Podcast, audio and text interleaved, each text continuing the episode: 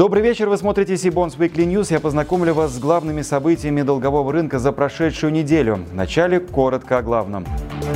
Международные агентства опубликовали рейтинги Туркменистана и Таджикистана.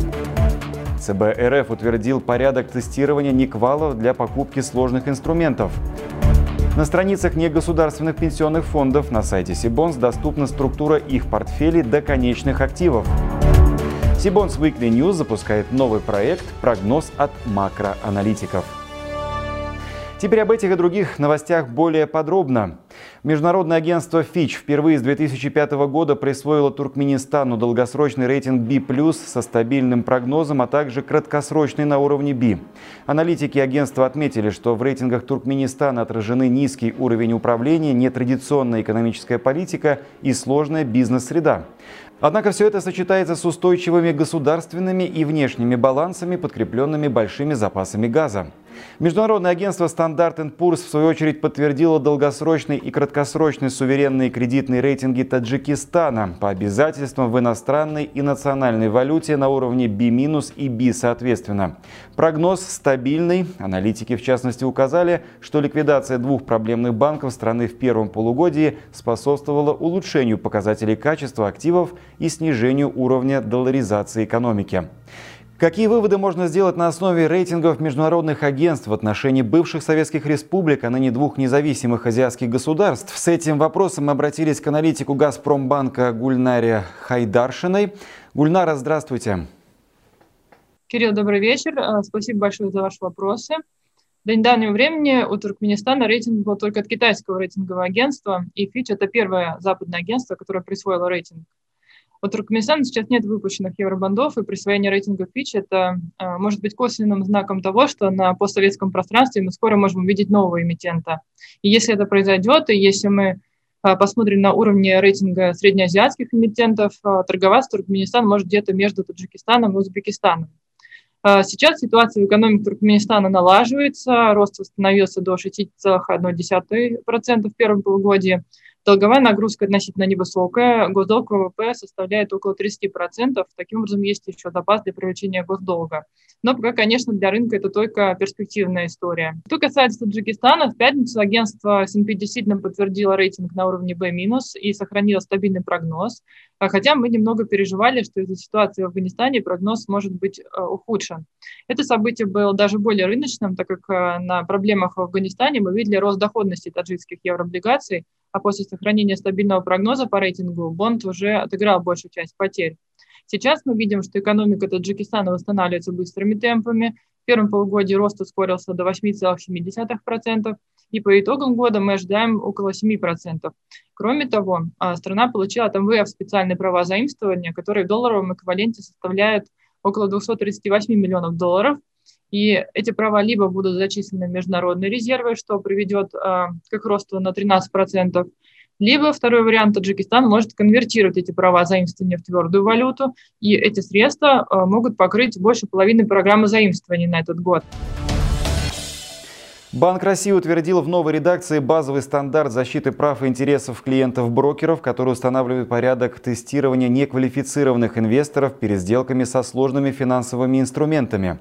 Правила тестирования разработаны с участием саморегулируемых организаций Науфор и НФА и согласованы Комитетом по стандартам по брокерской деятельности при Банке России. Тестирование разделено на два блока. Первый – самооценка, включает три вопроса, направленных на определение опыта инвестора и источника его знаний. Ответы на эти вопросы не влияют на результаты тестирования, но помогут инвестору лучше оценить свою готовность к совершению сделок. Второй блок знания состоит из четырех вопросов об особенностях и рисках инструментов, входящих в одну из групп, для которых закон предусматривает обязательное тестирование. Вопросы будут отличаться в зависимости от типа продукта, который хочет приобрести неквалифицированный инвестор. Для положительного результата тестирования нужно будет ответить на все вопросы из блока. С нами на связи вице-президент Науфор Кирилл Зверев. Кирилл, приветствую вас. Вы участвовали в подготовке стандартов от Науфор. На что прежде всего ставили акцент? Стандарт готовился рабочей группой, в которой входили как представители саморегулируемой организации, так и представители э, финансового рынка, а также несколько представителей от Банка России. Перед нами стояло две основных задачи. Первая – это разработать, собственно, сам механизм тестирования, как именно считать э, баллы, как, соответственно, фиксировать результаты. И вторая крупная задача была – это разработать сами тестовые вопросы и э, базу ответов на эти вопросы. Сейчас стандарт предполагает, что по каждому из э, инструментов, требующих проведения тестирования, э, тестируемому лицу будут заданы 7 вопросов. Из них 3 на самооценку и 4 направлены на проверку знаний. Эти 4 вопроса будут абсолютно одинаковыми для всех участников рынка, то есть независимо от того, в каком брокере вы будете обслуживаться, вы э, столкнетесь с теми, с теми же абсолютно самыми вопросами. А, но предполагается, что варианты ответа будут формироваться из определенной базы. То есть ответы на вопросы, предложенные вам, они будут немножко отличаться. Среди них будет один правильный, который, собственно, и нужно выбрать э, для того, чтобы э, получить положительный результат тестирования. А по вашему мнению, это заключительная проработка правил для Никвалов или нет? То есть какими будут возможные дополнительные пункты?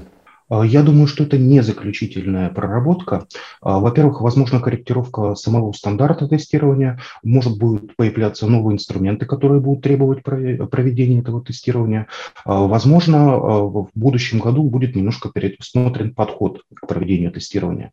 Мы собираемся в первом квартале следующего года внимательно проанализировать, как проходит процесс тестирования, что нуждается в корректировке. И исходя из этого анализа, я думаю, что будут внесены в стандарт какие-то изменения либо уточнения. Помимо этого, мы ожидаем, что появится нормативный акт Банка России, который будет э, определять перечень тех инструментов, которые будут доступны исключительно квал-инвесторам. Сейчас проходит дискуссия по содержанию этого акта. Возможно, для неквалифицированных инвесторов появятся какие-то дополнительные ограничения, не связанные с проведением тестирования. На страницах негосударственных пенсионных фондов на сайте Сибонс доступна структура их портфелей до конечных активов. Всего по реестру Центрального банка в России действует 41 НПФ.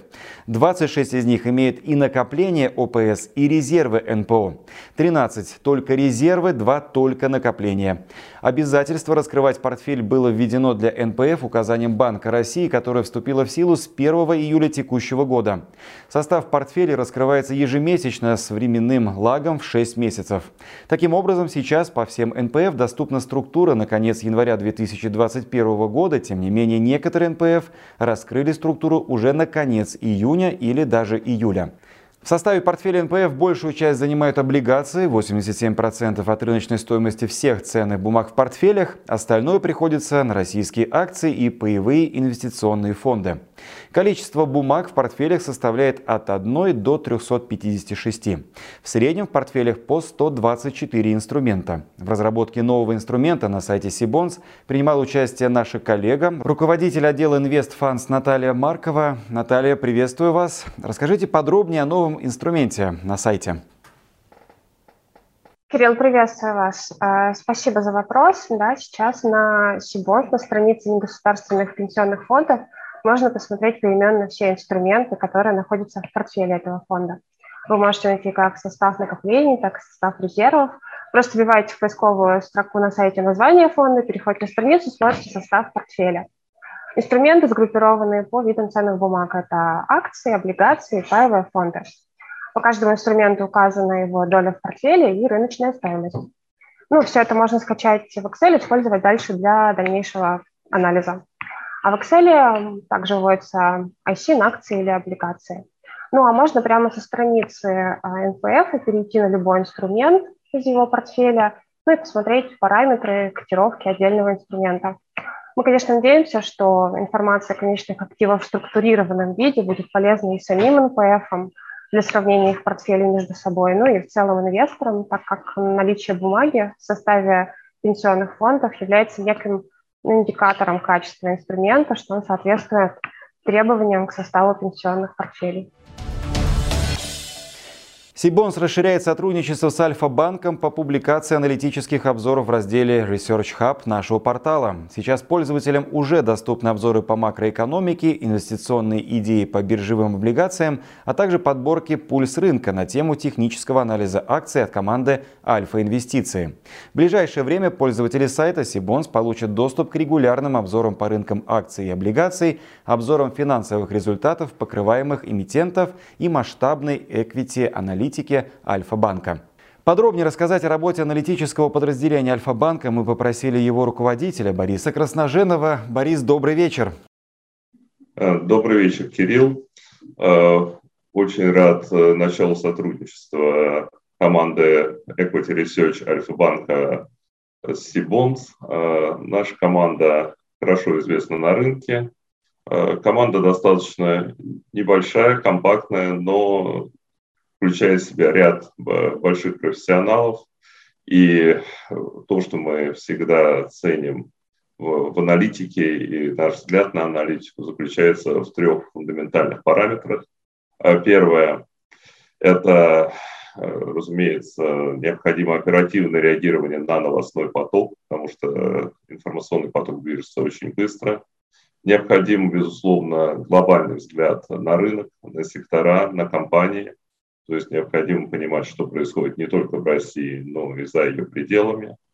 И, разумеется, необходима отраслевая подготовка, академическая подготовка аналитиков именно по тем секторам и компаниям, которые они покрывают, чтобы аналитика была действительно интересной, достаточно глубокой и направляла рынок в нужном направлении. Получать уведомления о новых выпусках Сибонс, Weekly News, онлайн-семинаров и других видео вы можете, подписавшись на наш канал. Кнопка «Подписаться» находится под каждым видео или на основной странице YouTube канала Сибонс. Читать наши новости и аналитику вы можете в телеграм-канале Сибонс, а также в Фейсбуке и в Инстаграме. В завершении выпуска новостей предлагаем вашему вниманию новую постоянную рубрику, в которой ведущие макроаналитики делятся прогнозами по финансовым рынкам в ближайшей перспективе и рассказывают об их главных трендах. Сегодня гостем рубрики стал аналитик компании Freedom Finance Евгений Миронюк. А я с вами прощаюсь. До встречи в следующих выпусках Сибонс Weekly News.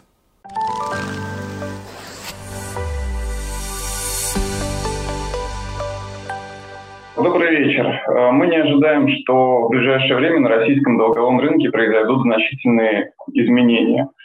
Эм, текущие тенденции показывают, что на протяжении уже около полугода, с марта месяца, э, российский индекс э, ОФЗ, RGBI, э, колеблется в диапазоне 143-146 пунктов, и даже несмотря на резкие действия Центрального банка, который ужесточает денежно-кредитную политику, цены на российский госдолг и на корпоративные облигации в целом остаются э, в узком диапазоне и нет тенденций э, дальнейшего э, увеличения волатильности. Наоборот, волатильность снижается, RGBI консолидируется вблизи 145 пунктов. Эм, конечно, для определения дальнейшей динамики многое будет зависеть от ставки Центрального банка. Мы прогнозируем, что к концу года она может подняться до 6,75-7%. Это может повлиять на то, что э, цены доходность э, облигаций вырастет, но не ожидаем, что значительно. Э, в настоящее время на рынке долговые развивающихся, развивающиеся влияет пандемия, да, неопределенность э, сказывается на том, что инвесторы недостаточно уверены в росте развивающихся рынков. Да. Ну, единственное, что в начале этой недели мы видели, что в Китае э, произошло значительное улучшение эпидемиологической ситуации, э, что позволило э, начать рост и на российском рынке, и на ряде зарубежных рынков. Но в целом э, неопределенность э, сказать на том, что мы прогнозируем, что цены на ОФЗ до конца года останутся в диапазоне 6,8-7% по десятилеткам. Э, что касается зарубежного долгового рынка, десятилетние трежерис э, также показывают стабильность, выход за пределы 1,5-1,7 по десятилетним бумагам маловероятен до конца года. Ну и, соответственно, корпоративные зарубежные американские и российские облигации тоже останутся в текущих диапазонах.